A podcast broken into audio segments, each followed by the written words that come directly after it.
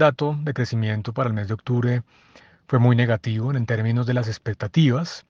El mercado y nosotros desde FEDesarrollo estábamos estimando un crecimiento positivo, en particular nuestro pronóstico había sido de un crecimiento del 0,5%. Luego la caída reportada por el DANE de menos 0,4 representa una diferencia de casi un punto porcentual frente a nuestro pronóstico. Esto consolida entonces una tendencia muy negativa en términos de la actividad económica. Es el tercer mes con contracciones de la actividad productiva, fueron agosto, septiembre y octubre, y le da pues un mal augurio a lo que podría ser eventualmente un crecimiento negativo también para el último trimestre del año. De ser así, Colombia entraría entonces en recesión, recesión técnica.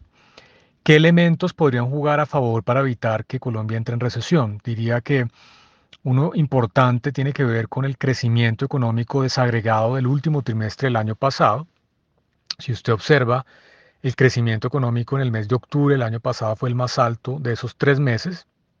Luego noviembre y diciembre fueron meses de crecimiento relativamente bajo y ese efecto base podría ser favorable para que en este último trimestre tuviéramos un ligero crecimiento positivo.